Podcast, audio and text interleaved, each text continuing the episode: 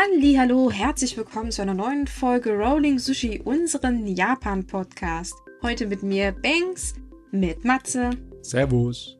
und dem Micha. Moin. Ja, bei, bei knusprig warmem Sonnenschein. Wir fangen schon an zu brutzeln. Äh, Man sollte dazu sagen, wir sitzen hier natürlich bei geschlossenem Fenster, alle gemütlich in äh, ihren Räumen. Ach, das macht Spaß. ja, ich rieche den Bacon schon. Du, du kannst es ja nicht anders machen. Bei uns hier draußen sind sie alle am Rasenmäher. Also, ganz ehrlich, wenn ihr mir jetzt noch weiter davon erzählt, dass am Bacon riecht und ich fange hier gleich an, Bacon zu riechen, dann kriegt ihr aber Ärger mit mir, ja? Also, das muss nicht sein. Du, Und da mache ich dir auch keinen erst Podcast Sorgen heute mit. Ich würde sagen, du musst dir erst Sorgen machen, wenn du verbrannten Bacon riechst. Nein, wenn ich Bacon rieche, wird mir schlecht. Denkt dran, ich bin Ach so, Vegetarier. Ja, Hm? na gut, sorry. Ich nehme es zurück. Also genau genommen bin ich ja nicht mittlerweile Veganer, aber egal. Ja, also Schluss mit dem Schinken. Ran Ja, ans bitte. Eingemachte. Genau, wir haben nämlich eine gute Nachricht. Japan will noch in diesem Monat wieder Touristen ins Land lassen. Aber bevor ihr jetzt eure Koffer packt und euer Visum beantragt, äh, lasst es, das bringt noch nicht sehr viel. Denn, Oh. nein, genau genommen geht's darum. Japan plant ab diesem Monat kleine Reisegruppen ins Land zu lassen, deren Teilnehmer vollständig geimpft sind. Wir reden hier von drei Impfungen. Das heißt also, na Leute, ungeimpft, ihr wollt nach Japan, Pech habt, das wird erstmal nix. Und die Reiseroute muss vorab feststehen. Das Ganze ist ein ähm, Experiment und da will man halt gucken, ob man sich ab Juni äh, vernünftig wieder öffnen kann. Aber auch da wird es wahrscheinlich erstmal nur darum gehen, dass man als Reisegruppe reinkommt. Das heißt also wirklich ähm, dies, nur Pauschaltourismus. Der andere Tourismus ist erstmal außen vor. Ähm, wir können eigentlich hoffen, dass Japan nicht auf den Geschmack kommt und das dann auch noch beibehält für den Rest seiner Zeit. Das war echt hart.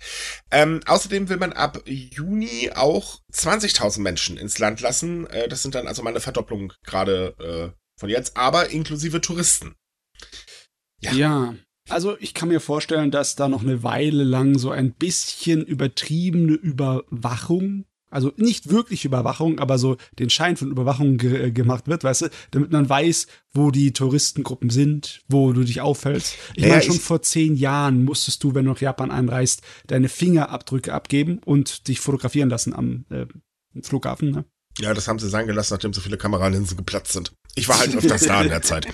ähm, nein, ähm, das Ding ist halt, es hat einen Vor- und es hat natürlich einen Nachteil. Also der Nachteil ist halt eben, ähm, dass bei diesen Pauschalreisen se- äh, sehr oft kleinere Gebiete eigentlich komplett unterm Tisch fallen. Die haben davon eigentlich in der Regel gar nichts, weil Mhm. in den Reisegruppen versucht man halt immer so die bekannten Orte abzuklappern. Ähm, das wiederum ist vielleicht gut für Kyoto und so weiter, aber ähm, ja, halt, äh, wie gesagt, kleinere Regionen haben äh, gar nicht. Und natürlich besteht die Gefahr, dass Japan das ganz toll findet, weil Japan hatte ja auch vor äh, der Pandemie mit einem ziemlichen Overtourism zu kämpfen. Äh, da können die Einwohner von Kyoto übrigens auch wieder ein Liedchen von singen und äh, die Geishas und so weiter. Ähm, und dass man vielleicht versucht, dann später diesen Strom, den man allgemein ja wieder erwartet, weil die Regierung rechnet ja immer noch damit, dass ungefähr 60.000, äh, 60 Millionen Menschen pro Jahr nach Japan reisen, ähm, halt ein bisschen in die Bahn zu lenken.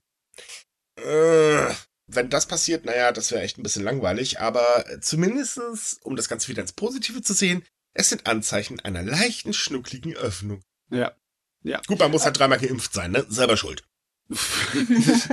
Es passt schon, das ist sowieso drei Viertel der Deutschen doch. Oder nee, nee, nicht ganz, ne, aber ja. Obwohl, das ist eine Reise ohne Querdenker. Geil. Es ist, da hat auch alles seine Vorteile. Ja, man könnte das vermarkten unter garantiert querdenkerfrei. Mann, das wäre eine Erholung für den Geist, das klappte gar nicht. Gott im Himmel. ich sollte aufhören, über Querdenker zu reden, dann krieg ich gleich wieder eins auf den Deckel.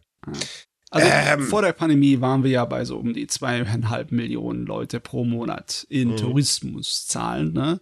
Japans Idee von den 60 Millionen war immer schon ein kleines weit hochgegriffen. Ne? Das war ihr Wunsch für den Wachstum. Ich habe keine Ahnung, wie schnell das sich wieder ankurbeln lässt. Ich jetzt. glaube, das lässt sich sogar ziemlich schnell wieder ankoppeln, wenn jetzt nicht noch die Preise zusätzlich explodieren, ähm, denn Japan hat momentan einen Vorteil. Reisen nach Japan ist günstig, weil der Yen runtergekachelt. Der ist ja wirklich auf Talfahrt bis zum Abwinken und dadurch werden Urlaubsreisen nach Japan günstiger. Ja, günstiger. Also es ist immer noch äh, eine Ja, ist. Ja, okay, ich meine jetzt rein Deutschland, Japan, äh, das, das ist schon eine Strecke, da muss man natürlich bezahlen, das ist logisch. Ja, ja. Aber äh, es ist trotzdem günstiger, ähm, eben als zum Beispiel 2019 und vor allem ist das Shoppen da auch natürlich dann dementsprechend günstiger und darauf wettert natürlich die Wirtschaft. Das Ganze hat nur ein Problem. Ähm, tatsächlich sind äh, Touristen aus Europa gar nicht mal die größte Zielgruppe da drüben. Ehrlich gesagt sind wir so der kleine Rest, der dann übrig bleibt. Ja, ja. Ähm, tatsächlich sind die meisten Leute aus ähm, Südkorea und China ähm, so das, das Hauptziel oder beziehungsweise eigentlich stürmen die grundsätzlich Japan, vor allen Dingen Chinesen. Und Mhm. die gehen shoppen. Den sind Tourismusziele völlig egal. Nee, da geht's ab in die Shops und dann wird aber kräftig mal losgelegt. Nur, ja, Chinas Grenzen sind ja wirklich schottendicht, da geht ja gar nichts. Da geht ja nicht mal ein Mäuschen raus, wenn wir mal ganz ehrlich sind. ja. Und ähm, das wiederum ist so dieser, dieser wirtschaftliche Effekt könnte leicht verpuffen. Hm. Aber glaubst du wirklich, dass die Auswirkungen jetzt so groß wären, dass man, also ich meine, klar, man wird es schon spüren, dass China noch zu ist, aber dafür gönnen sich ja wahrscheinlich eher die anderen Länder denn mal einen Urlaub. Ich meine, wir Ja, aber bei den anderen daran, wie die Ländern- alle zum Ballermann losgerast sind, als wenn es kein Morgen gäbe. Ja, aber das ist ein kleiner Unterschied. Du fährst nicht zum Saufen nach Japan. Ähm, das Problem ist eher, wie gesagt, Japan ist nicht das beliebteste Reiseziel äh, hier gerade in Europa. Und auch nicht in Amerika übrigens. Und es ist halt so, dass ähm, natürlich werden einige Leute reisen, logisch. Ich meine, irgendwie, ne, wir haben ja auch einen Grund, warum wir da sind, weil es gibt nun mal Japan-Fans hier, Gott sei Dank. Ähm, danke übrigens dafür. Ähm, aber wir sind halt wirklich nur eine kleine Gruppe auf die Gesamtzahl gerechnet. So, und ähm, die 23 Millionen Menschen, die 2019 nach Japan gereist sind, naja, das wird so schnell definitiv nicht mehr erreicht sein. Und wenn China halt weiter seine Grenzen zu hat, und wir wissen ja, China ist da ja bekanntlich ein bisschen ähm, speziell, ähm, dann ist halt das Problem, dass das rein wirtschaft, also der rein wirtschaftliche Faktor, sich definitiv nicht auf ein äh, einigermaßen höheres Niveau wieder einpendeln kann. Klar kommt Geld rein, aber so viel wird's nicht werden. Nee. Also es wird ein Tropfen auf den heißen Stein, Mhm. besonders bei den Ausgaben der japanischen Regierung in letzter Zeit. Das ist, Ja, vor allem Ah. bei den Ausgaben. ja. Ich denke auch, es wird, ja, die Infrastruktur für den Tourismus wird genug da sein, um die paar Leute, die jetzt da reinkommen, auf jeden Fall zu beschäftigen. Aber wenn jetzt auf einmal wieder der große Strom angekurbelt wäre, wird wahrscheinlich da auch ein bisschen was ächzen und krächzen, weil sind viele halt aus dem Geschäft rausgegangen in der Pandemie. Ne? Ja, so viel waren das tatsächlich noch gar nicht, aber äh, ja, den, also der Branche geht's allgemein sehr schlecht. Hinzu kommt noch ein ganz anderes Problem, was man auch noch bedenken sollte. Corona ist nicht vorbei, auch wenn man das meinen mag. ja. Und wenn jetzt mal wieder eine etwas aggressivere Variante auftritt, äh, dann, äh, ouch, äh, hat sich die ganze Sache gleich wieder erledigt. Ich hoffe, ich bete. Ich weiß nicht, was man noch alles so machen kann, aber Hauptsache, es kommt bitte keine neue Variante mehr. Ich habe so die Schnauze voll davon. ja, aber. Ähm, außerdem, was machen die ganzen äh, äh, Leugner? Ich meine, äh, die haben jetzt gerade mit Russland genug zu tun. Ähm, ne? Aber ähm, das Problem ist halt, äh, solange es nicht vorbei ist, kann sich das jederzeit wieder ins Negative entwickeln. Und ähm, es wird jetzt nicht in Japan ablaufen. Okay, Touristen dürfen jetzt zwar Gruppenreise, aber sie dürfen wieder rein. Komm, wir machen die Schotten wieder alles komplett auf und äh, ne, der ganze Tourismus ist wieder da, blüht auf, etc. bla. Nee, die Firmen werden tatsächlich Verhalten rechnen, weil sie halt eben eine Risikoeinschätzung natürlich selber auch machen. Und ähm, da ist dann wieder Knausus Knaxus. Also, wie gesagt, es ist schön, dass sich langsam geöffnet wird. Wir hoffen, dass das mal funktioniert, weil ich gönne jeden seine Urlaubsreise dahin, um Himmels Willen natürlich. Aber man sollte vielleicht noch mit äh, verhaltener Euphorie rangehen. Ja. Man muss warten bis zum Juni. Das wird alles schrittweise passieren. Definitiv. Erstmal die Prüftestgruppen, ne? Mhm. Und dann geht es weiter. Ich meine, Ja, die, die ersten paar Meldungen von wegen, ah ja, bis zum Herbst haben wir wieder alles voll geöffnet. Da muss man erstmal Hm. hier, das ist wieder Optimismus. Ja, das ist so allgemein, was in der Reisebranche gesagt wird. Japan wird bis zum Herbst wohl wieder komplett aufmachen. Ich gehe auch davon aus, dass sie sich immer weiter öffnen werden. Also im Juli äh, lassen sie dann eben diese äh, Reisegruppen rein. Wenn sie sehen, das funktioniert, dann werden vielleicht Pauschaltouristen, äh, Quatsch, Allgemeintouristen auch wieder reingelassen, die keine Pauschalreise machen. Ich denke aber, dass die Einreise weiterhin begrenzt sein wird. Also Mhm. ähm, Ja. das noch eine ganz lange Zeit. Das heißt, wie gesagt, keine 23 Millionchen. Äh, das auf gar keinen Fall noch dieses Jahr. Da gehe ich nicht von aus. Ich rechne persönlich damit, ähm, gemerkt, das ist jetzt eine Einschätzung eines Redakteurs. Ich bin kein Reiseveranstalter. Ähm, ich kriege nur die Situation mit und schreibe den ganzen Tag drüber. Ähm, ich gehe davon aus, dass es erst nächstes Jahr sich einigermaßen wieder normalisiert. Und ob dann das Land natürlich noch so beliebt ist, hängt ja auch von mehreren weiteren Faktoren ab. Also wir haben ja immer noch das kleine Problemchen, dass wir da jemanden in Russland sitzen haben, der ganz schön durchdreht. Ähm, was ja zu Preissteigerungen und so weiter führt. Und ähm, die Frage ist, kann man sich das dann später auch noch leisten? Oder wer kann sich das später noch leisten? Das kommt ja auch noch alles erschwerend hinzu. Und die Sicherheitslage im indopazifischen Raum ist auch nicht gerade momentan die beste. Auch da könnte es noch was dazwischen funken. Also, oh Gott, ich rede zu negativ. ja. ähm, es, tut, es, es tut mir leid, aber das sind momentan leider wirklich alles Faktoren, die da auch ein bisschen reinspielen. Also, ähm, es ist nicht ganz so einfach, sagen wir es mal so. Hoffen wir das Beste, aber sind wir nicht zu euphorisch. Ich glaube, das ist momentan der beste Weg. Ja, da, da, kann man auch nicht enttäuscht werden, falls man, wie gesagt, jetzt schon seine Koffer packt und dann feststellt, ups, das geht nicht. Also ja, und falls ihr die Koffer schon und falls ihr die Koffer schon ein bisschen länger gepackt habt, bitte packt sie mal zwischendurch wieder aus, fängt irgendwann an zu müffeln. ja, ohne Witz, wir hatten letztens eine Leserin, die sagte, boah, ich sitze hier schon seit Monaten auf gepackten Koffern. Und da meinte einer so ganz kühl, fängt das nicht schon an zu müffeln? Dann kam nur so als Antwort, ach, daher kommt das. Ja, gut, schön, dass wir äh, darüber geredet haben. Ähm, eine andere Sache, über die auch gerade ganz, ganz heftig diskutiert wird, ist die Maskenpflicht in Japan. Äh, hm. Denn in Japan hat man einfach keinen Bock mehr auf die Maske. Also jedenfalls nicht auf das Dauertragen der Maske. Wobei man auch dazu sagen muss, es gibt ja keine eigentliche Maskenpflicht. Es Wollte ist ja eher fragen, eine, ja. sagen wir mal, eine eindeutige Empfehlung oder sehr, sehr ausdrucksstarke Empfehlung ähm, woran sich logischerweise auch eigentlich jeder hält, aber ähm, immer mehr Menschen haben einfach die Schnauze voll davon. Die sagen zwar, klar, Maske ist toll, aber könnten wir nicht zumindest im Freien mal die Maske absetzen? Ähm, und äh, das sagt mittlerweile auch das Expertengremium der Regierung, die äh, die Regierung halt äh, wegen der Pandemie berät. Eigentlich ist das draußen gar nicht mehr so notwendig. So, da jetzt gerade die Golden Week zu Ende gegangen ist, also beziehungsweise letztes Wochenende oder der das Wochenende, an dem wir gerade aufnehmen, ähm, ist es auch gar nicht so unwahrscheinlich, dass diese Empfehlung jetzt dann tatsächlich auch zurückgenommen wird. Sollte sich es bewahrheiten, dass bei der Golden Week eben es nicht zu einer neuen Infektionsexplosion gekommen ist. Ich meine, die letzten Zahlen, die wir haben, sind schon ein bisschen älter, oder? Also nee, die aktuellen Zahlen, die wir haben, ist tatsächlich, dass in der vergangenen Woche die Zahlen um äh, 15.000 zurückgegangen sind. Also wir liegen uh, jetzt über 23.000 ein paar zerquetschte. Aber okay. die aktuellen Zahlen von Samstag, also heute, an dem wir aufnehmen, ähm, da zeigt sich zumindest an Tokio, dass die Zahlen wieder steigen. Jetzt sind natürlich wieder viel mehr Menschen da.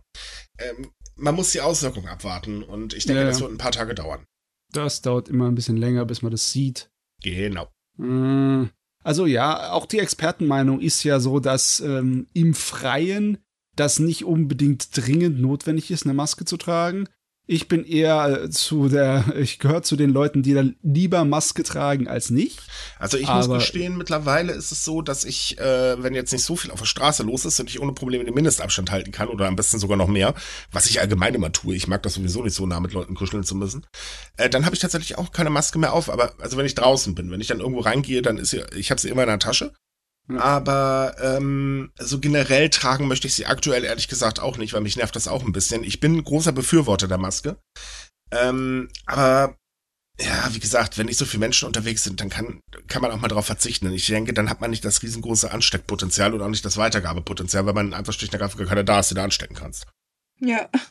Funktioniert bei mir übrigens nur äh, tatsächlich am frühen Morgen, so ungefähr ab 9 Uhr ist meine Straße voll. Ab da ist dann sowieso Maske every time. Und das hört dann auch nicht mehr auf bis nachts um zwölf.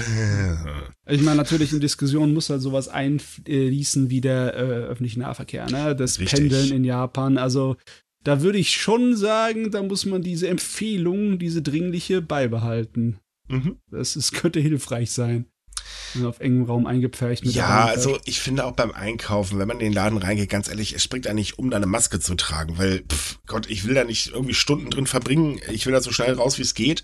Und so wie die Leute momentan an der Kasse ankommen und kuscheln wollen, das ist ja fürchterlich. Da denkt man wirklich so, Leute, das war schon vor der Pandemie ziemlich ätzend, äh, aber jetzt tut ihr ja alle so, als braucht ihr Körperkontakt. Geht bitte weg von mir. ich hasse das. ah, schlimm. Jetzt kribbelt es mir gerade in der Nase, Dankeschön. Ja, bei mir auch gerade, deswegen sage ich gerade nichts. Aber ich, ich bin mir ziemlich sicher, dass es der, der, der Heustupfen ist, weil ja, ich bin das Maske tragen eigentlich in der Jahreszeit gewöhnt. Also. Ja, ach, ja gut, also ich, ich überlege momentan, ob ich von FFP2 wieder auf normal umsteige. Äh, weil die kann ich dann auch so tragen, aber die FFP2 ist ja momentan einfach ein bisschen zu viel, wenn ich draußen unterwegs bin. Da fällt mir mhm. gar nicht ein, äh, ich habe gar keine Details über die Maskenpflicht oder Maskenempfehlung in Japan, ob dann hieß auch hier FFP2-Masken soll man tragen oder ob die einfach Nein. alle. Also, ja, ja, jein. Also genau genommen ist es so, ja, es wird eine FFP2 natürlich empfohlen. Ähm, aber Japan ist da natürlich immer wieder ein bisschen weiter. Man kennt das ja so mit den ganzen Gimmicks und so weiter. Da gibt es echt tolle Masken. Ähm, man soll sie halt draußen tragen, ähm, wenn viele Menschen unterwegs sind, also im Prinzip ganz Tokio zum Beispiel. Und wenn man halt in Räumen drin sitzt. Dann ja. soll man sie auch tragen. Dazu gibt es eine Empfehlung, ab welchem Alter man sie tragen soll. Ähm, schon relativ früh tatsächlich. Äh, es ist halt so, dass Japan genauso wie wir auch äh, so langsam sich zum Hochofen entwickelt. Ist ja normal, das kennt man da ja. Und dadurch steigt ja auch die Gefahr des Hitzschlags wieder an. Und äh, das alles ist halt so ein Faktor, warum man sagt, äh, nö, nö, nö, nö, wollen wir nicht mehr. Ja, naja, gut, das verstehe ich. Ich meine, ja, Japan wird ziemlich heiß und eine Maske ist dann nicht unbedingt das angenehmste. Vor allen Dingen schwül. Ich meine, äh, ich finde das jetzt schon krass, wenn ich die Maske teilweise abnehme, dass ich dann irgendwie so das Gefühl habe, also habe ich jetzt drei Stunden gesabbert oder was? Und als Brillenträger ist das eher alles doof. Da gehst du im Laden rein, hast die Maske gerade frisch aufgesetzt, blob, siehst nichts mehr. Ah, toll. So, Keine mal, aber jetzt haben wir mal eine richtig, richtig, richtig gute Nachricht für Leute, die es mögen. Denn der Japan-Tag wird im Mai wieder äh, laufen. Tada! Und zwar so Yay. wie gewöhnt an der Rheinpromenade in Düsseldorf. Kleiner Disclaimer solange sich die Pande Pande pandemische Lage in Deutschland nicht ändert. Ja, ja. Davon ist aber nicht auszugehen. Nee, nee, Gott sei Dank nicht. Aber sie haben sich's auf jeden Fall eingeplant und schon vorher deutlich mitgeteilt, dass sie bis auf den letzten Drücker bereit sind, was zu ändern, wenn ja. es sich irgendwie verstimmern sollte. Ich muss dazu sagen, ich finde das erstaunlich, weil äh, die Veranstaltung lief ja jetzt äh, gewisse Zeit nicht mehr so äh, ab. Aber ich finde es erstaunlich, ähm, wie heiß der Japan-Tag äh, bei unseren Lesern auch in unserer Japan-Gruppe diskutiert wird. Also ähm, normal sagt man ja, oh, geil, äh, Kulturveranstaltung Hinder. Ich meine, klar, ja. das Angebot ist gar nicht schlecht, aber es gibt immer mehr Kritik. Und zwar jetzt nicht nur äh, oder nicht daran, dass halt so viele Cosplayer auf einmal rumlaufen. Das ist gar nicht das Problem, weil allgemein einfach das zu viel ist und der Japan-Tag sich immer mehr auf Popkultur fokussiert und weg von der Kultur geht. Das finde ich mhm. ehrlich gesagt krass. Ich meine, ich habe das auch beobachtet, deswegen gehe ich da auch nicht mehr hin. Also bei mir sind es eigentlich eher die ganzen Leute, weil ganz ehrlich, das ist Gruppenkuscheln und sich durchquetschen oder so. Ähm, ich finde auch, die Veranstalter sollten mal langsam drüber nachdenken, vielleicht das Gebiet, wo das Ganze sich konzentriert, ein bisschen zu erweitern, um mehr Luft reinzubringen, weil ich warte eigentlich nur noch drauf, dass dann irgendwann da mal versehentlich, weiß ich nicht, jemand umkippt und dann kommt da gar kein Helfer hin oder so. Das kritisieren wir ja schon seit Jahren.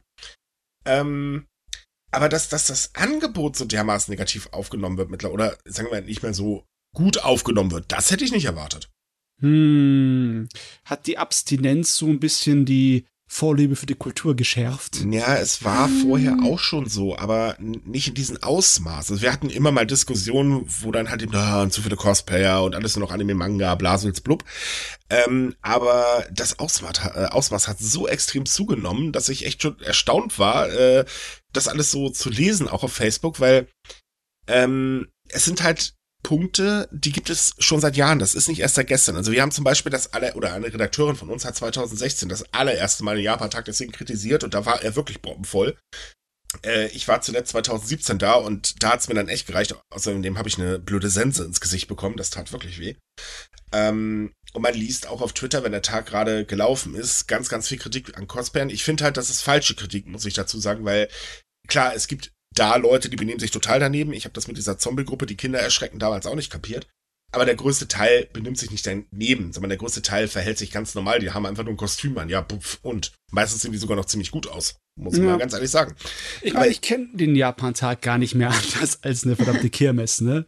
Es ist ja halt ein großer Flohmarkt, nur japanisch gestiert. Ja, so würde ich das, so würde ich ihn eigentlich nicht beschreiben. Also, ähm, als ich das letzte Mal da war, gab es noch sehr viel Kulturangebote, auch Informationsangebote. Das hat sich aber mit, mit der Zeit gewandelt. Es gibt sie natürlich immer noch, aber man merkt halt auch so an den Verkaufsständen, äh, jedenfalls so, wie mir das erzählt worden ist. Wie gesagt, ich kann es jetzt nicht direkt beurteilen ähm, dass es halt sehr stark Richtung Popkultur, Anime, Manga, Merchandise etc. bla abrutscht. Ist klar, wenn man damit Geld machen kann, verständlich. Mhm. Es ist Aber, auch tatsächlich eine Sache in Alkohol. Also ich weiß nicht, wie es jetzt sich in den letzten Jahren verändert hat. Also, weil man das jetzt nicht so ganz mehr mitgekriegt hat. Aber zum Beispiel ist das auch gewesen, dass es tatsächlich mehr in so ein Volksfest äh eskaliert ja. ist und dass vor allem viele Verzeihung, wenn ich das sage, aber es ist leider so, viele Jugendliche da tatsächlich nur hingegangen sind, um sich zulaufen zu lassen. Also da sind teilweise Alkoholleichen dann gefunden worden, mehr oder weniger, und auch stapelweise Alkoholflaschen in der Menge dann durch die Gegend. Und das ist erstens ein Gefahrenrisiko für alle und zweitens, es ist ja eigentlich ein Familienfestival. Also zumindest ist es für alle Altersgruppen und das macht es natürlich auch absolut kaputt, wenn dann irgendwelche Das ist Leute tatsächlich da schlimmer geworden. Oh ja, gut, das hätte, hatte ich eigentlich schon erwartet, weil, Ja. naja, solche Probleme werden Aber gut, dafür können schlimmer. jetzt die Veranstalter wiederum nichts, Nee, weil was die Menschen nicht. draus machen, ist was anderes. Aber ich finde, das Festival ähm, ist halt so, es wird immer noch so organisiert als kleines Festival oder kleines Kulturfestival. Und ich halte das langsam für falsch. Ich finde, die Stadt äh, Düsseldorf, die ist ja auch, soweit ich weiß, in der Organisation mit drin, muss langsam realisieren, dass es das einfach nicht mehr ist. Das war es auch 2019 nicht, äh, als es das letzte Mal im großen Stil stattgefunden hat. Ähm, man, man muss dem Festival mehr Platz einräumen, um das Ganze viel luftiger zu gestalten. Und ganz ehrlich, ich bin auch der Meinung, man sollte, wenn man sagt, okay, ähm, oder man sieht ja, es kommen immer mehr Cosplayer her, es kommen immer mehr Anime-Manga-Fans allgemein her. Warum bietet man dann nicht auch eine spezielle Ecke, die ähm, wirklich auf diese Gruppe ausgerichtet ist an? Dann hat man eine Kulturecke, Mhm. und ähm, so weiter Mhm. und macht das Ganze so ein bisschen luftiger, weil wer dann nichts mit Anime-Manga zu tun haben möchte, was ja durchaus verständlich ist, ja, der geht halt eben nicht in die Anime-Manga-Ecke rein und äh, fertig. Und man, dann ist es aber auch so, dass die, die negative ähm, äh, Substanz in dem Moment, wenn dann halt Leute von allen anderen, so sich ja ganz wieder vermischt oder wie auch immer, gar nicht so schlimm ist, weil viel mehr Luft drumherum ist. Ne, und es ist so, also, wie gesagt, ich finde den Japan-Tag ist eigentlich ich finde ihn eigentlich toll, aber so ist er definitiv unterdimensioniert, wenn ich, also die Organisation ist unterdimensioniert für die Menge, die da hinkommt, weil da ist ja meistens gefühlt irgendwie halb Düsseldorf oder ganz Düsseldorf plus noch eine halbe äh, Hälfte von NRW unterwegs. Mm, Was mich interessiert, ist, ob dieses Jahr genauso viele Leute da hinkommen. Ich werde es nicht austesten, weil ich werde nicht hinfahren, das steht fest. ich will's nicht austesten, nein. Ähm, ich gehe von aus, dass schon wieder einige Leute da hinfahren werden. Ich glaube, es werden nicht ganz so viele sein wie äh, vor der Pandemie. Aber ich denke schon, dass da Leute, weil es freuen sich natürlich auch viele drauf. Das ist klar, weil die Kritik ist ja immer nur ein kleiner Teil. Der größere Teil wird sich darauf freuen, da kann man natürlich von ausgehen. Ähm, ich muss auch ganz ehrlich sagen, ich gönn's auch der japanischen Community in Düsseldorf, weil natürlich möcht, ist es schön zu sehen, wie sie halt eben ihr Land vorstellen, dass sie halt auch zeigen wollen, was sie so machen, dass sie sich vor allen Dingen insgesamt äh, ähm, also keine so verschlossene Community ist, wie man das ja manch, manchmal aus anderen Städten halt her kennt, jetzt nicht mit Japanern, sondern mit anderen äh, Volksgruppen. Und ähm, ich finde das eigentlich schön, dass das so offen ist und dass man halt dadurch auch Platz äh, schafft, ähm, dass man aufeinander zugehen kann, dass man versucht auch zu zeigen, hey, so sind wir, ähm, das machen wir und hier, wir bieten euch die Möglichkeit, uns wirklich zu verstehen. Mhm. Man muss natürlich zu sagen, dass Japaner es ein bisschen einfacher haben als zum Beispiel bestimmte Religionsgruppen. Weil auch da gibt es offene Tage, äh, die übrigens wahnsinnig interessant sind. Ich war hier letztens äh, auf einen, super interessant. Aber äh, naja gut, da ist die Teilnahme natürlich dann ein bisschen geringer. Hm, Naja, ja. ho hoffen wir mal, dass vielleicht die Veranstalter dieses Jahr oder spätestens nächstes Jahr daraus so ein bisschen lernen und das Ganze für alle Beteiligten angenehmer macht. Es wäre langsam wünschenswert. Ähm, definitiv. Auch in Hinsicht auf ähm, Infektionsprävention. Prävention, Prävention? Oh Gott, ich. Prävention. Prävention, danke. Ja, es ist, es ist einfach zu warm hier drin. Ähm, eben auch äh, aus dieser Hinsicht wäre die Veranstaltung oder den Veranstaltungsort zu vergrößern definitiv besser. Jo. Und das Potenzial ist da. Warum also nicht? Definitiv. Ansonsten wünsche ich allen, die hingehen, natürlich viel Spaß, denn auch in diesem Jahr gibt es wieder ein ganz großes Feuerwerk. Das steht übrigens unter dem Motto Miteinander für Frieden und Freundschaft. Und wer nicht hingehen möchte, der kann sich das Ganze beim WDR anschauen. Auch gut. Ganz Wunderbar. genau. Achso, und äh, übrigens Special Guest ist J-Pop-Gruppe, oh Gott, jetzt geht's los. Sharampro Ratan Viv Kakan Balkan. Äh, ich hoffe, ich habe es richtig ausgesprochen, aber ich glaube, das müsste einigermaßen hinkommen. Die treten übrigens auch am 20. Mai im Japanischen Kulturinstitut auf. Kann ich empfehlen. Es, ich habe ein paar Videos angeguckt, das ist seltsam, aber gar nicht mal so schlecht, wenn ich ehrlich bin. Seltsam ist gut. Ja, es ist halt japanisch, ne? Nein, aber es ist tatsächlich gar nicht schlecht und ähm, die sind halt als äh, Live-Gast äh, dort äh, oder als Special Guest dort. Dann natürlich gibt's auch wieder Bühnen mit Auftritten von Kindern und Jugendlichen.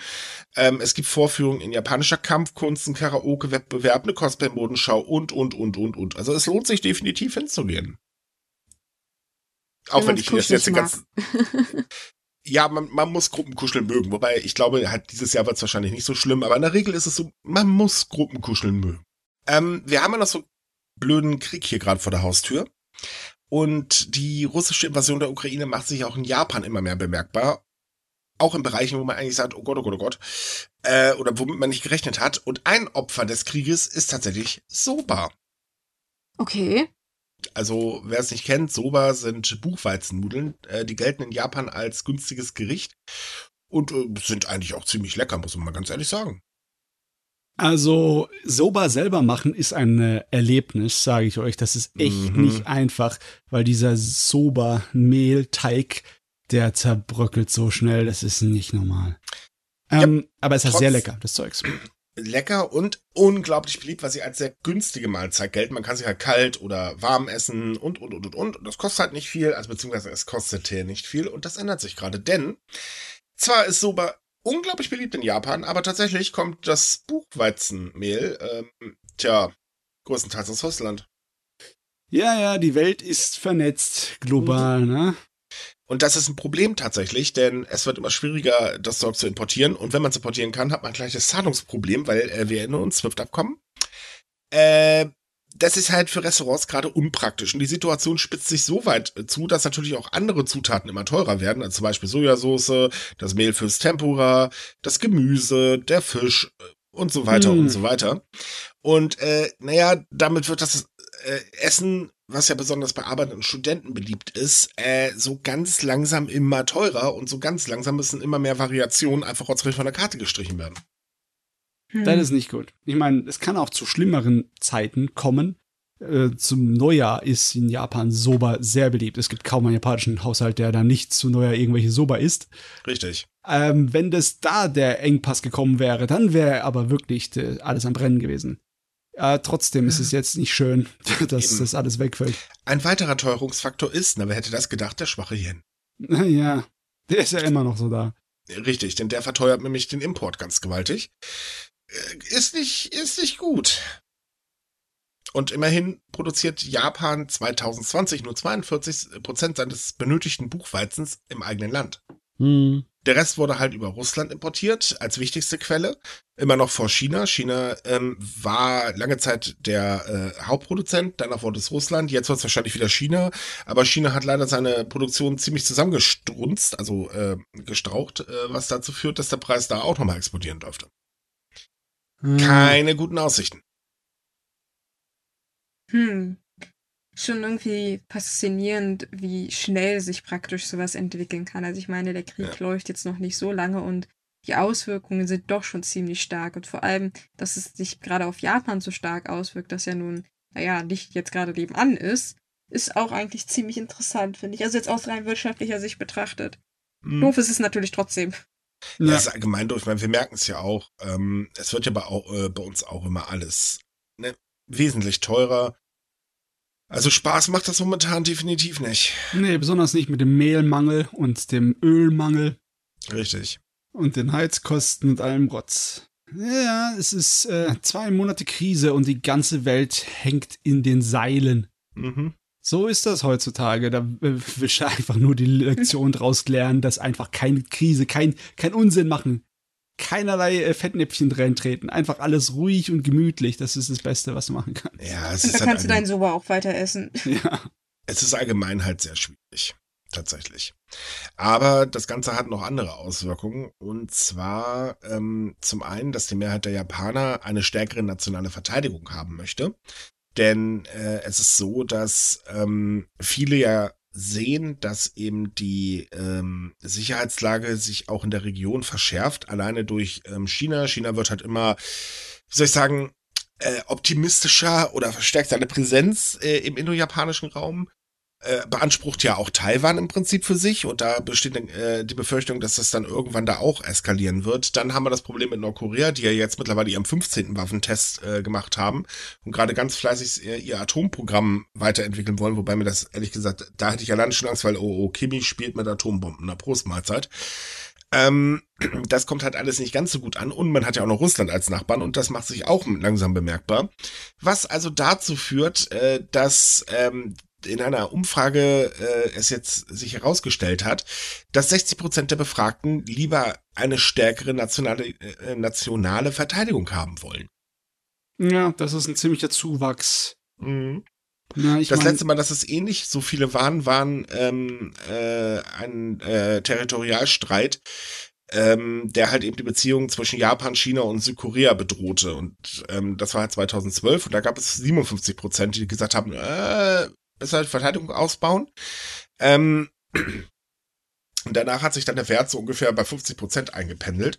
Und jetzt steigt er halt wieder an, weil eben die Befürchtungen einfach da sind. Ähm, insbesondere, weil die Menschen halt vor allen Dingen Russland äh, als ziemlich großen Aggressor wahrnehmen, was ja auch definitiv der Fall ist. Das kann man ja nun mal nicht von der Hand weisen. Und ähm, äh, insgesamt gaben bei der Umfrage 80 Prozent der Befragten an, dass die Befürchtung über einen Krieg in den Japan verwickelt sein könnte, extrem groß ist. Ja.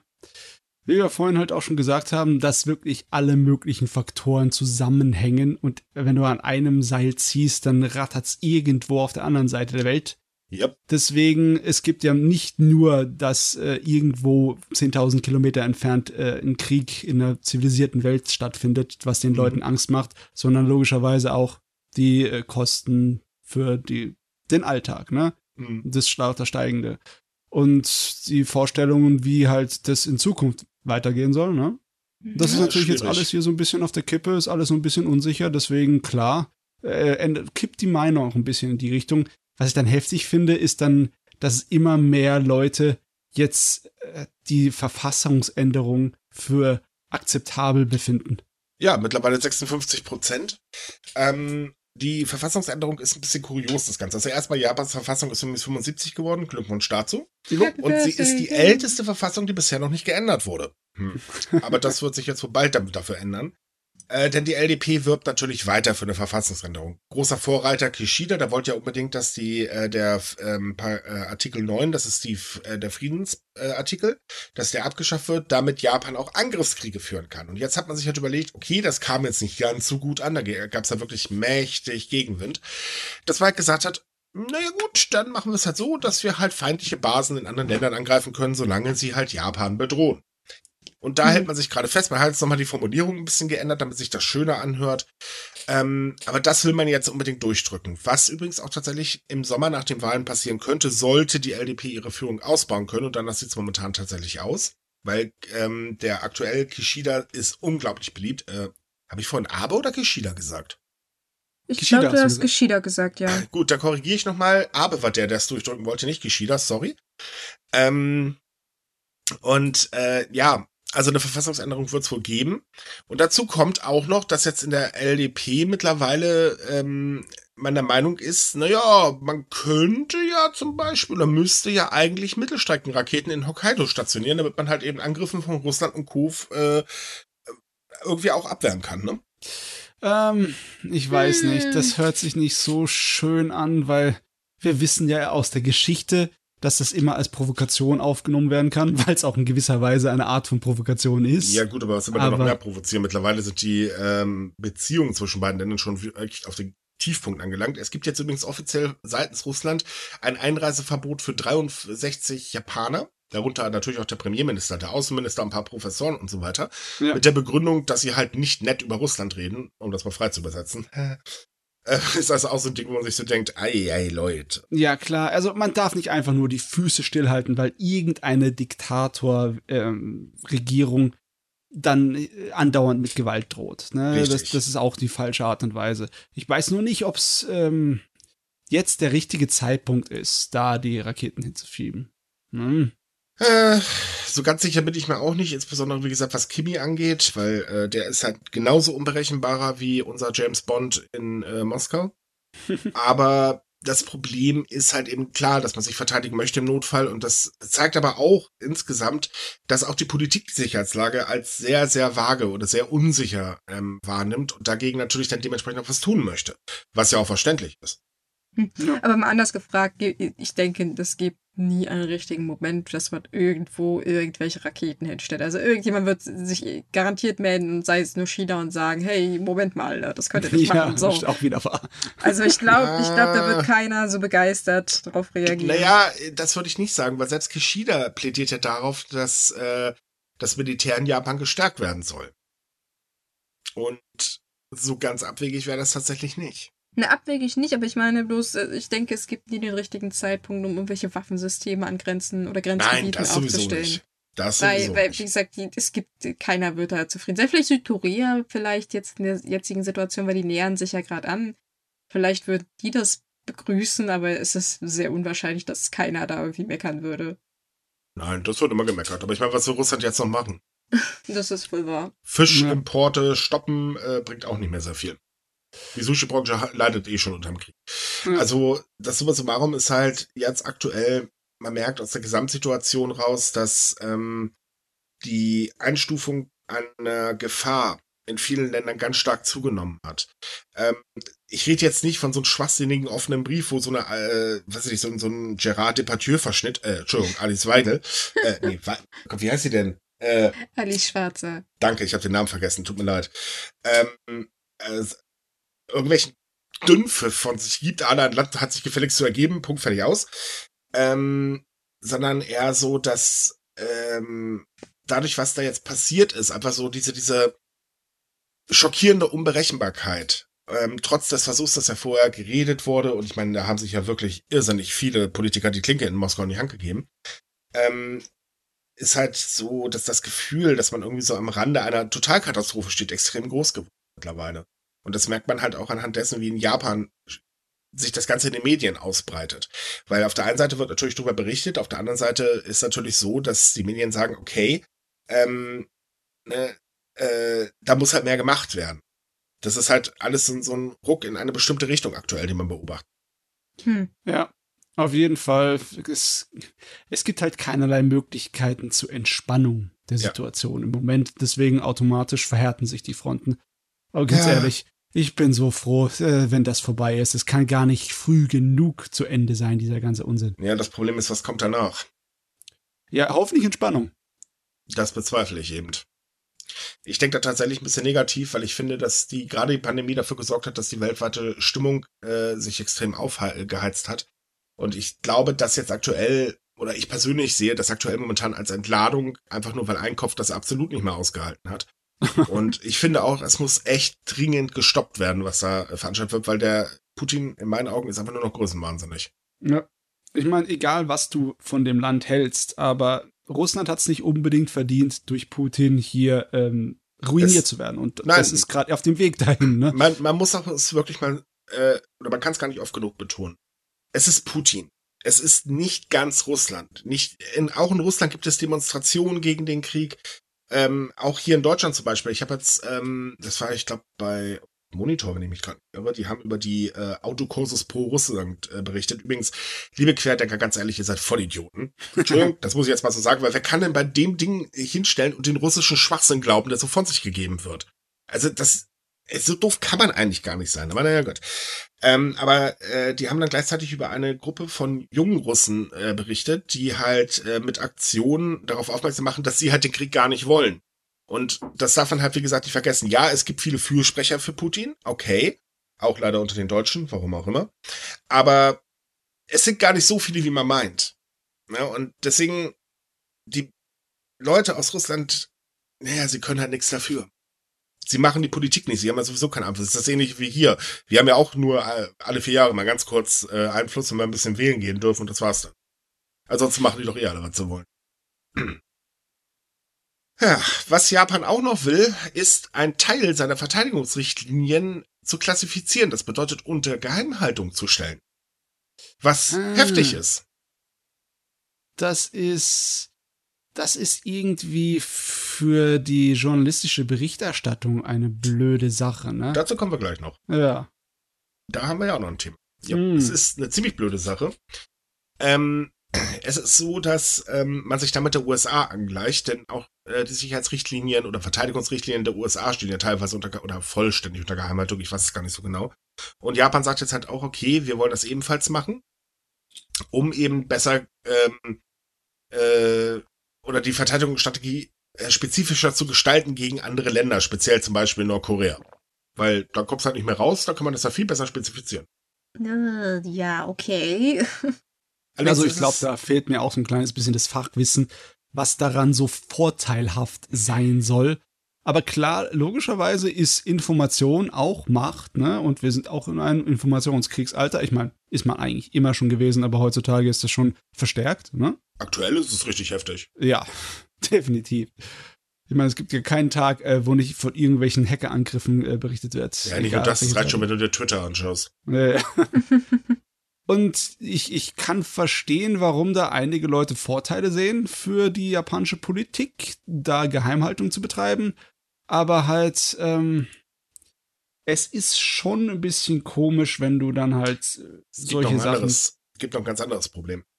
Und zwar ist es so, ähm, dass Kritiker befürchten, dass in der Zukunft es schwierig sein könnte, Japans Sicherheitsstrategie überhaupt auch zu überprüfen, wenn dass äh, ein Teil davon unter das Geheimhaltungsgesetz von 2014 fällt. Dieses Gesetz sieht nämlich vor, dass Verstöße bestraft werden, wenn sensible Informationen, die als Staatsgeheimnis eingestuft sind, an die Öffentlichkeit geraten. Das heißt also, Berichten gibt's darüber dann gar nicht mehr.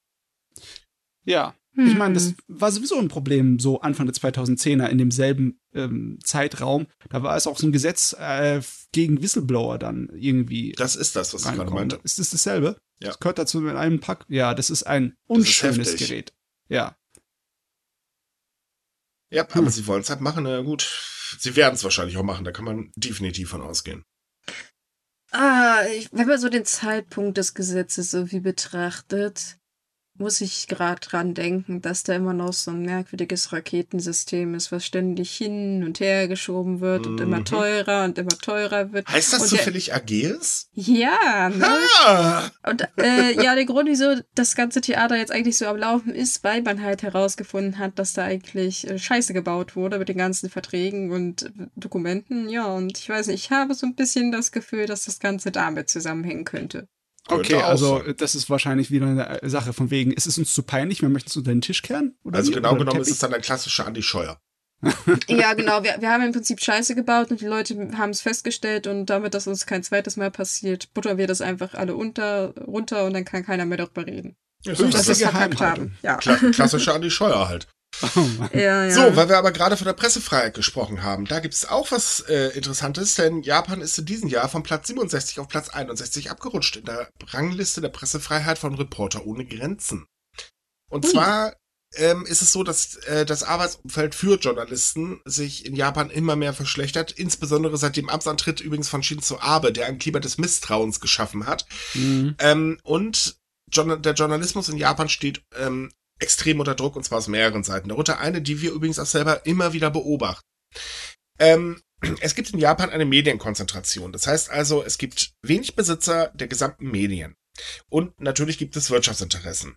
So, und das Problem ist auch noch, es gibt einen sogenannten Kishida-Club. Der benachteiligt freie und vor allen Dingen auch ausländische Journalisten. Und in den sozialen Medien werden immer mehr Journalisten von nationalen Gruppen, die nicht äh, der Meinung sind, man ist ja nicht patriotisch genug angegangen. Also ich meine, den Spaß kennen wir hier auch, ne? Äh, so der AfD-Fanclub macht das ja auch immer ganz gerne. Ähm, aber das, das Ding ist vor allen Dingen auch die sogenannte Selbstzensur, die aus dem ganzen Wulz entsteht. Und diese Selbstzensur erleben wir jedes Mal aufs Neue selbst. Also nicht, dass wir uns zensieren, das machen wir nicht, aber wenn wir versuchen, an Informationen ranzukommen, ist das schon sehr interessant, wenn wir halt unsere Partner abgrasen, gucken, okay, habt ihr da nicht irgendwas vergessen zu schreiben? Verdammt nochmal, da fehlt doch ein Teil. Was soll denn das?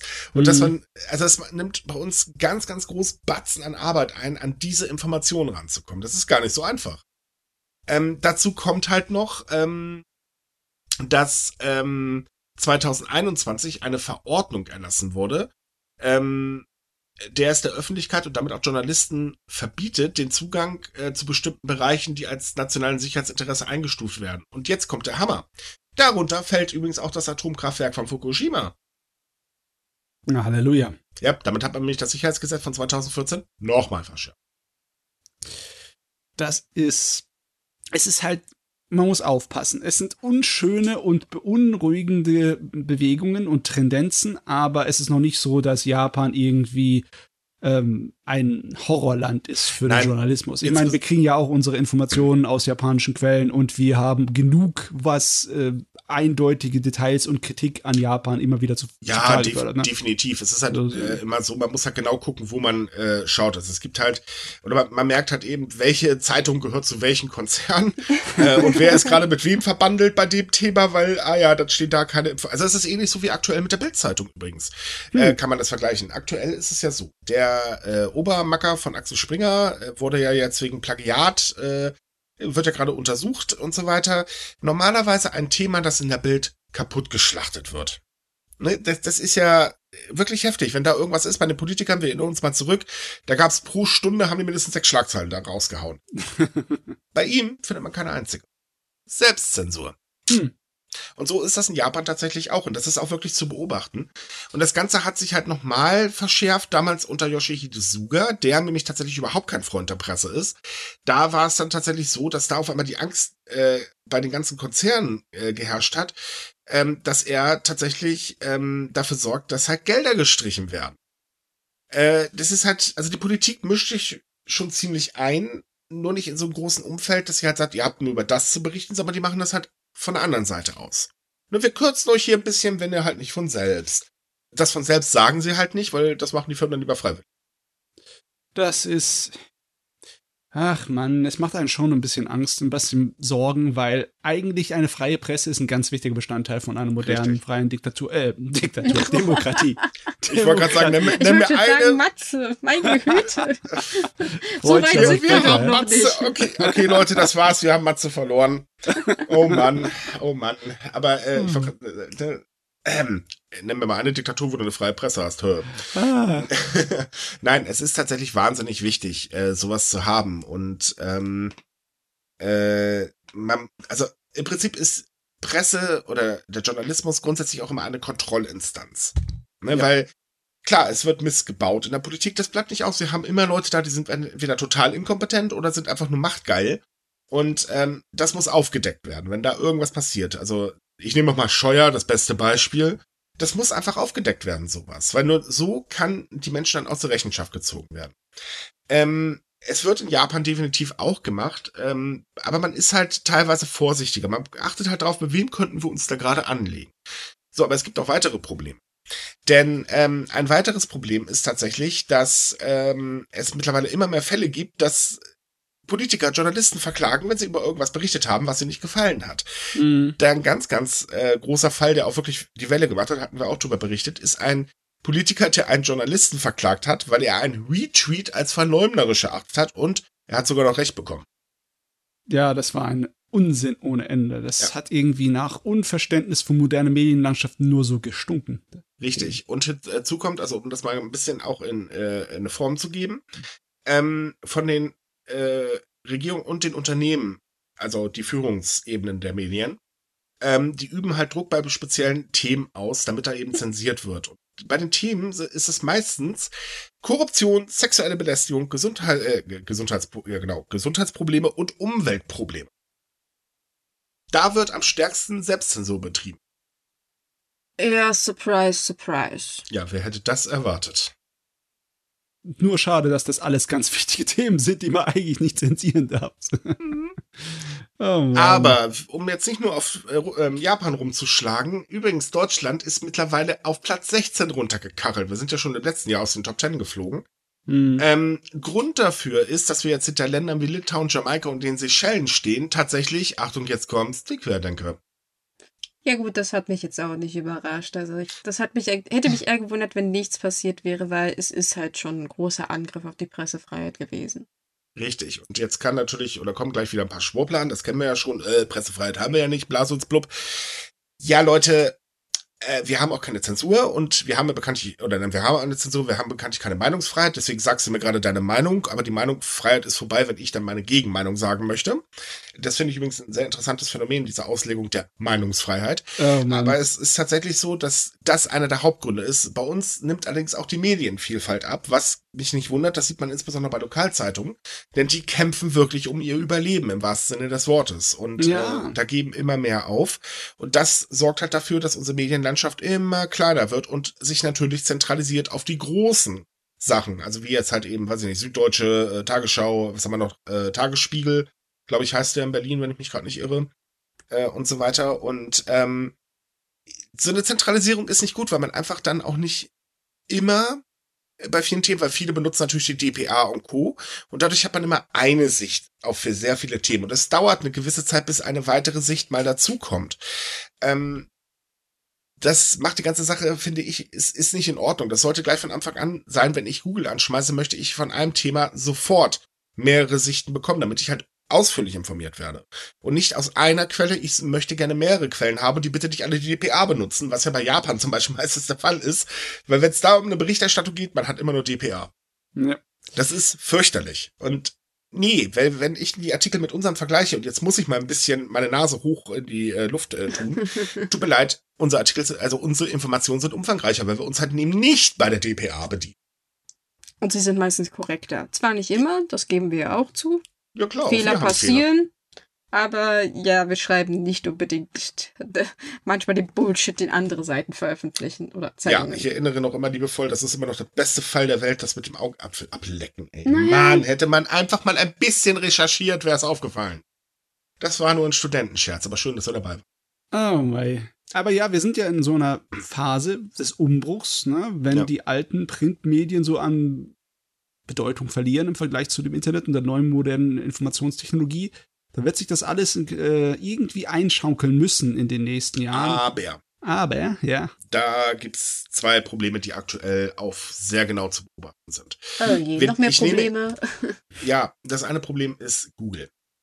Äh, Google, ich, also klar, ich behaupte, Sie bevorzugen bestimmte große Newsseiten, kann man jetzt auch anders sehen, aber ich sehe ja selbst, was halt rankt, speziell in unserem Bereich. Es sind immer die ganz großen. Andere kleine Seiten, auch Lokalseiten, die halt selber auch, wenn man so ein Thema als Ausland, äh, in die Kategorie Ausland stopfen, kommen da überhaupt nicht drin vor. Ähm, das zweite Problem ist die sogenannte Klickgeilheit, die auch die Tagesschau übrigens mittlerweile sehr schön an den Tag legt. Dieses Überschriften extrem aufblasen, auch wenn man das halt, was die Aussage in der Überschrift im Artikel selber wieder relativiert. Also diese, ich nenne das mal liebevoll Bildprinzip, das funktioniert wunderbar, um Klicks zu kriegen. Blöderweise wissen wir leider auch selbst, ja, es reicht meistens nur für Überschrift und Teaser und mehr lesen die Leute schon gar nicht. Und dadurch entsteht ein falsches Meinungsbild. Und ja. ich finde, das sollte mal dringend aufhören, weil äh, wir stehen ja vor demselben Problem. Wir müssen auch immer überlegen, und bei uns sind die Überschriften ein bisschen verflucht großes Thema, was machen wir denn? Was schreiben wir denn? Und ähm, es ist durchaus üblich, ich sehe das in meinen Artikeln, ähm, bei mir immer zuerst, okay, die Überschrift, dann kommt der Text. Und ich weiß nicht, aber in der Regel ändere ich drei, viermal mindestens die Überschrift und entschärfe sie meistens noch, weil ich halt sage, okay, nee, so kann ich das nicht rausbringen. Ähm, das, das geht nicht. Ich sag ja im Prinzip nachher wieder was ganz anderes aus. Und ähm, ich finde dieses äh, Klick äh, erhaschen dadurch unmöglich aber es wird halt durch die Suchmaschinen unterstützt. Ja, das oh, ist nicht Mann. in Ordnung. Wenn das muss sich ändern. Und es muss sich halt auch ändern. Ähm, und da bin, okay, es, jetzt werden mich ganz viele Leute äh, wahrscheinlich gleich wegfluchen. Ich finde auch, man muss die Tagesschau oder überhaupt die öffentlich-rechtlichen online, aber nur online zurechtschneiden. Hm. Eine, die Webseite der Tagesschau ist zu präsent. Das geht nicht. Damit gräbt man kleineren Seiten das Wasser ab. Und damit meine ich jetzt noch nicht mal uns, ich meine den Jokal, äh, jo Lokaljournalismus. Das sollte einfach nicht sein. Ja, es ist wirklich ein verdammtes, äh, irgendwie mystisches Biest, der Suchmaschinenalgorithmus, der viel zu viel Sachen äh, beeinflusst, ne? Ja, also ich, man kann es ein bisschen erklären, das hat halt auch was mit ähm, Trust zu tun. Äh, also in wem vertraut man, das wird durch Backlinks gemessen. Klar, die Tagesschau natürlich unglaublich viele Backlinks, da braucht man nicht drüber reden. Da kommen wir bei Weitem nicht mit hin. ähm, nachvollziehbar ihr könnt es gerne mal verlinken, Zwinker, Zwinker. Aber ähm, da, dadurch entsteht halt teilweise äh, ein schwieriges Bild, weil kleinere Webseiten haben gar nicht die Möglichkeit, ähm, so ein Trust aufzubauen. Und wir haben auch nicht die Manpower und so weiter. Ich meine, eine Lokalzeitung, weiß ich nicht, die Elbe Jezel Zeitung aus meiner Heimat zum Beispiel, das ist halt eine kleine lokale Zeitung. Die bemüht sich, wie viele lokale Zeitungen das auch tatsächlich machen. Ähm, aber wenn es halt eben um größere Themen geht äh, oder halt teilweise auch mal lokal, weil das stößt ja gerade auf Interesse, ähm, unterschreibt nur eine der großen äh, äh, Magazine, Seiten, was weiß ich was drüber, sind die out of order. Und dann gehen natürlich auch Werbekunden flöten, das ist ja klar. Und das macht den mhm. Markt halt so unglaublich schwierig. Und ähm, deswegen ist so eine Medienkonzentration auch in Japan definitiv nicht gut. Die haben nämlich genau das gleiche Problem wie wir auch. Probleme, Probleme, Probleme. Ja. Naja, Ja, Ende aber was sollen wir machen? Ohne Probleme gibt's ja unseren Podcast gar nicht. Ja. Unterm Strich können wir uns dann einfach damit begnügen, dass wir 50 Plätze weiter oben, was Pressefreiheit ist, äh, sind als Japan. Ne? Also ich meine, Ja, ist ja aber trotzdem toll, wenn langsam mal was gegen die Schwurbler und ihren dämlichen Demos unternommen wird. Das ist echt nicht mehr zum Aushalten, das, äh, was dort teilweise los ist. Also wenn man sich das auf Twitter anguckt, da posten ja auch sehr viele Journalisten dann Videos oder Berichte, da wird dann wirklich anders. Das ist einfach nicht in Ordnung. ja, ich hätte auch gern, dass Japan so seinen Wettbewerbsgeist wiederentdeckt und auf der Pressefreiheitsliste nach oben wieder klettern möchte. Das wäre Ja. toll, danke sehr. Und es wäre schön, wenn dann die Polizei sowohl in Japan wie auch in Deutschland mal mitspielen würde. Dankeschön. Also größtenteils. Ne, läuft manchmal auch anders, aber größtenteils wird man sehr viel negativen Krams. So, weil wir schon beim Negativ sind, ach ja, geht's weiter. Denn Japans Zahl der Kinder schrumpft mal wieder. Und jetzt schon zum 41. Mal in Folge. Das ist schlecht. Denn gerade in der Pandemie haben sich sehr, sehr viele Frauen gegen eine Schwangerschaft entschieden, verständlicherweise. Und ich glaube, ganz ehrlich, äh, in der aktuellen Situation würde ich auch kein Kind mehr in die Welt setzen wollen. Äh, Also mal davon ab, dass ich gar kein Kind in die Welt setzen will, naja, egal. Jedenfalls ähm, lag die Zahl der Kinder bis 14 Jahren, einschließlich ausländischer Kinder, am 1. April bei 14,65 Millionen. Das sind fast 250.000 weniger als im Vorjahr, also Tendenz wieder weiter runter.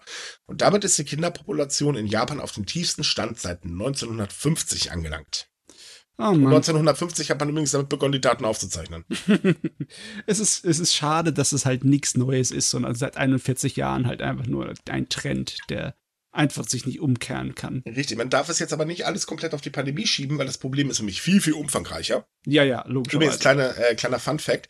Kinder machen an der Gesamtbevölkerung des Landes 11,7 Prozent aktuell aus. Das sind 0,1 Prozent weniger als im Vorjahr.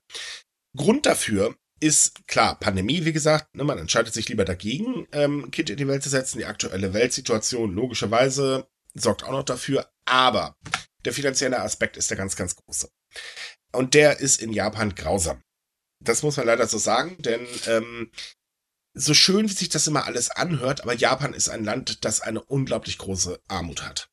Ähm, das Problem ist, dass die Abenomics das Land in ja, so ein Zeitarbeitsland verwandelt, äh, verwandelt hat.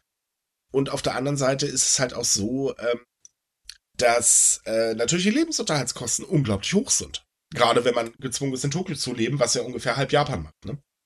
Ja, wenn du keine Aussichten dazu hast, dass du Eigenheim und Familie dir leisten kannst, dann machst du das auch nicht, weil du willst ja Richtig. nicht unbedingt, dass die Leute ihr Leben lang zu leiden haben unter Armut und etc. Ne? Ja, und genau, auch der gesellschaftliche Status spielt natürlich auch noch eine Rolle, das darf man auch nicht vergessen. Und es ist ziemlich leicht für einen Mann, aktuell jedenfalls noch, eine Frau sitzen zu lassen, samt Kind ohne Unterhalt. Hm.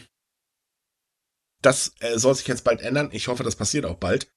Aber aktuell ist es super einfach.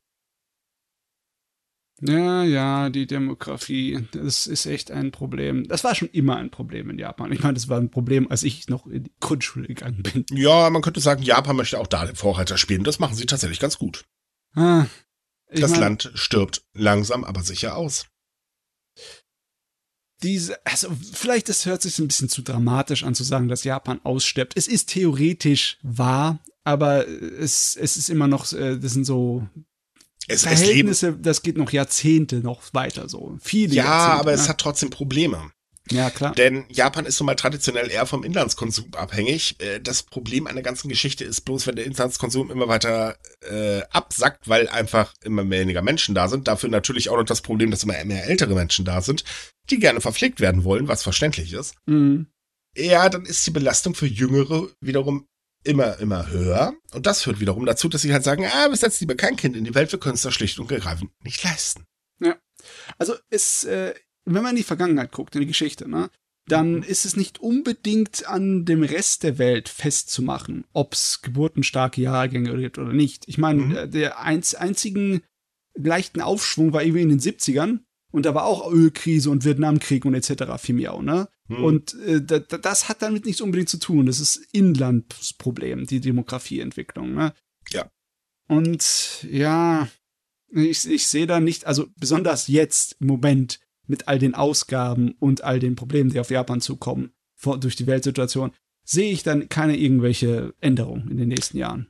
Nee, sehe ich tatsächlich auch nicht, insbesondere weil es gibt zwar Versuche auch seitens der japanischen Regierung, aber diese Versuche sind immer sehr halbherzig. Ähm, und das funktioniert dann halt einfach nicht. Ja, Weil auf der einen Seite zu sagen, okay, wir helfen jetzt, die Kinderbetreuung zum Beispiel auszubauen, auf der anderen Seite aber dafür zu sorgen, dass der Lohn gar nicht so gut steigt, wie man es eigentlich machen müsste, ja, das sorgt jetzt nicht unbedingt gerade für ein tolles Umfeld für Kinder. Nee, das ist alles auf als Versprechen, als relativ leere Versprechen übrig geblieben, ne, ja. dass Japan sich um ihre Kinder kümmert. Ich meine, wenn du die vergleichst mit irgendwelchen unseren nördlichen Ländern wie Finnland oder Schweden, das ist sowas von nicht normal, wie mhm. Japan da zurücksitzt. Ganz genau. Ah. Tja, das ist halt krass. Aber wenn wir gerade bei Kindern sind. In Japan ist ja Mobbing ein extrem großes gesellschaftliches Problem, was ja immer mehr zunimmt. Mal abgesehen davon, dass Japan jetzt seine Strafen für Cybermobbing äh, verstärkt oder verschärft, äh, da ist jetzt ein Gesetzesänderung ähm, äh, im Gespräch, die jetzt gerade ähm, zugange ist. Das heißt also, es wird jetzt teurer und vor allem auch eine etwas längere Haftstrafe, die jetzt wirklich mal wehtut, wenn man halt eben mobbt und äh, verknackt wird. Ist es halt so, dass auch in Schulen natürlich kräftig gemobbt werden. Hängt auch ein bisschen mit sozialen Status, Blases Blub zusammen. Da gibt's, mhm. die Gründe sind ja vielfältig. Und es ist so, dass jetzt eine Umfrage der Organisation Protect Children und so weiter und so fort, ähm, jetzt mal nachgefragt hat, sag mal, liebe Kinder, was soll eigentlich mit Mobbern passieren? Und da hat tatsächlich die Mehrheit gesagt, naja, wir wollen eigentlich gar nicht, dass sie bestraft werden. Was wir wollen, ist eigentlich, dass sie sich entschuldigen. Meine Güte, das ist so bezeichnet, ne? Mhm. Kinder wollen Harmonie. Genau. Erwachsene wollen Gerechtigkeit. Ja, das kann man jetzt so halten, wie man möchte. Ja, ich meine, Erwachsene wollen ja eher, dass das sowas bestraft wird, Fehlverhalten, ne? Mhm. Aber Kinder wollen das nicht unbedingt. Die Kinder wollen, dass sich die ganze äh, Wogen wieder glätten. Richtig. Hinzu kommt auch, dass die Umfrage gezeigt hat, dass sehr viele Kinder gar keinen Zugang zu Beratungsdiensten haben, eben weil Eltern oder Schulen Filterfunktionen auf ihren Smartphones und Computern einsetzen, die halt äh, diese Seiten als das Ansurfen unmöglich macht. Ähm, und, und das fand ich übrigens auch gut, äh, die Politik soll gefälligst mal zuhören und nicht immer nur quatschen. Ja, ich meine, die Vorstellungen der Politik, wie sie diese Probleme lösen, die decken sich halt nicht unbedingt mit dem, was die Kinder dann sich halt wünschen, ne? Richtig. Ja. Aber ich finde es auch faszinierend. Äh, nein, keine Bestrafung, aber sie müssen sich entschuldigen. Das ist schon so, so, ja, womit man eigentlich auch selber gar nicht gerechnet hat. Ach Mann, es ist zu lange her, dass ich Kind war. ja, da kann ich auch ein Liedchen von singen. Ich brauche da wieder ein bisschen Zugang dazu. Aber so einfach ist das ja nicht. Ne? Kauf dir einen Kasten Lego-Steine. Naja, nee, ich meine, ich muss vielleicht meine Brüder dann anhauen, dass sie mehr Kinder kriegen sollen. Hm, das stimmt. Da kann ich Onkel öfters spielen, aber. naja. So, kommen wir nochmal zu der Verschärfung der Strafen für Cybermobbing. Ähm, es ist so, das war 2020, glaube ich, äh, die Sache mit der Wrestlerin, wenn ich mich gerade nicht irre, oder war das 21 Banks? Ach du liebe Güte, das ist eine gute Frage. Ich glaube. 20. Es war 20. 20. Es war genau zum Beginn der Pandemie, muss es so in etwa gewesen sein. Ähm, um das kurz zu erklären, da hat sich leider äh, eine Wrestlerin umgebracht, ähm, beziehungsweise ein Reality-Showstar, Entertainerin und Wrestlerin.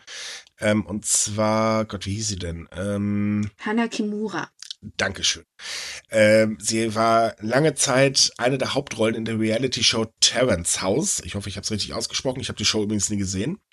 Und äh, sie wurde nach einer Folge in den sozialen Medien mit Hasskommentaren bombardiert. Daraufhin hat sie sich dann leider das Leben genommen. Gegen zwei Männer wurde damals Anklage erhoben, ähm, die halt Kommentare geschrieben haben, zum Beispiel wie, wann wirst du endlich sterben oder du machst dich lächerlich, weil du nur am Leben bist und so weiter. Das ist jetzt wohl gemerkt nur eine Übersetzung, also das Ganze hört sich in Japanisch noch echt härter an. Und beide wurden halt zu einer Geldstrafe von 9000 Yen verklagt. Das sind aber umgerechnet 65 Euro 89 ungefähr. Und das war's dann. Und das ist keine Strafe. Das ist ehrlich gesagt sowas wie ein Strafzettel. Nix Dolles. Und wir mm. wissen, Strafzettel, naja. Ja.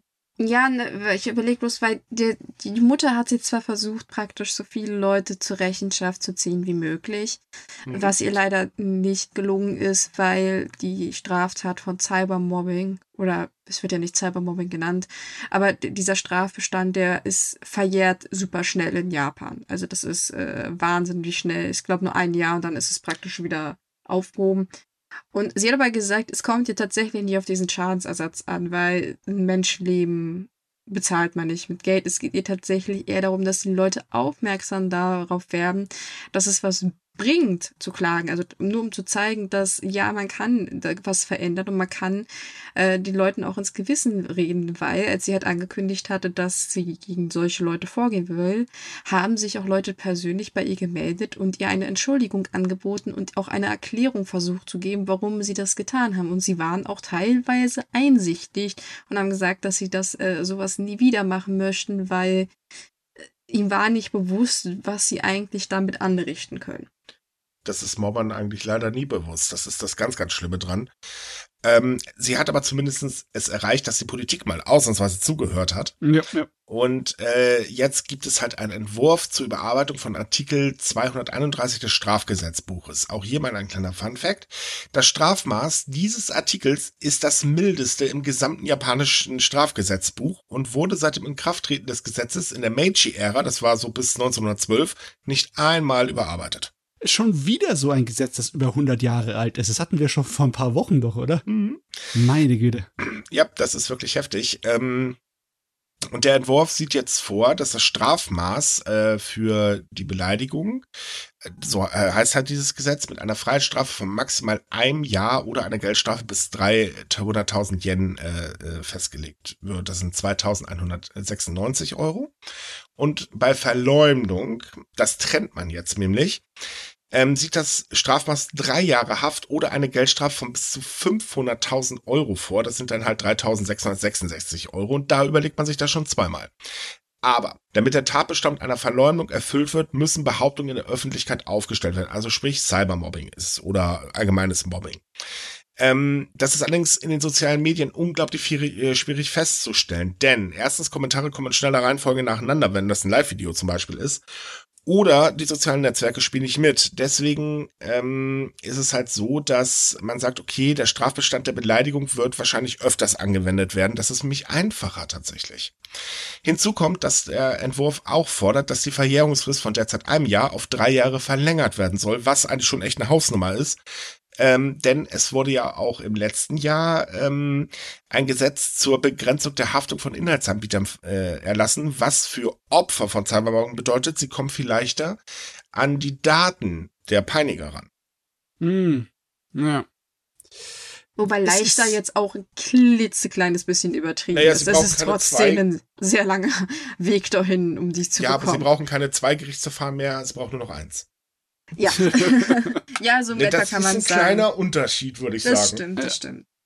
Was mich bei der Sache ein bisschen interessiert, ist diese Teilung in Überleidigung und Verleumdung. Besonders weil wir auch vorhin darüber geredet haben, dass wir so unschöne Vorfälle hatten, wo japanische Politiker Tweets oder Journalisten wegen verleumderischen Aussagen verklagen mhm. wollten, ne?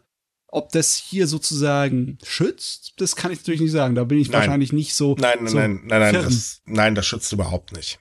Es sind nur höhere Strafen in Aussicht. Ich meine, ja, aber wenn halt auch festgelegt wird in dem Gesetzestext, dass es nicht einfach so ähm, bei sozialen Medien automatisch festgestellt werden kann, weil es im öffentlichen Bereich stattfinden muss. Mhm. Hm, vielleicht kann ja nicht einfach jeder Politiker jeden Journalisten verklagen, wenn er halt irgendwas tweetet. Na, da kannst du nicht von ausgehen. Hm. Wäre schön gewesen, aber. ja. Übrigens als kleiner Hinweis, wenn ihr Opfer von Cybermobbing seid, findet ihr beim Cybermobbing e.V. umfangreiche Unterstützung. Wir verlinken euch das Ganze natürlich in der Podcast-Beschreibung. Und bitte Leute, wenn ihr gemobbt werdet, dann versteckt euch nicht. Man kann sich dagegen wehren, man kann was unternehmen, denn nicht ihr seid schuld, sondern die Täter sind schuld. So, heute war es leider nicht ganz so positiv, tut uns leid, aber es ist halt ein bisschen was passiert.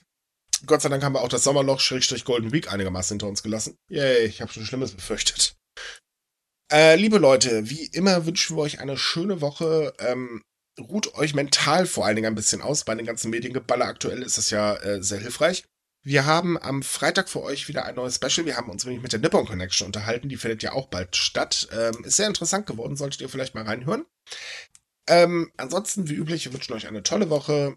Wenn es euch gefallen hat, liked uns. Wenn ihr Kommentare, Anregungen habt, schreibt uns eine E-Mail. Wir haben die E-Mail ebenfalls in der Podcast-Beschreibung mit drin. Und ansonsten kommt auf sumikai.com, wenn ihr weitere tolle Japan-News lesen wollt. Und wenn ihr ein bisschen über Japan quatschen wollt, haben wir bei Facebook noch eine tolle Gruppe. Auch da seid ihr herzlich willkommen jederzeit.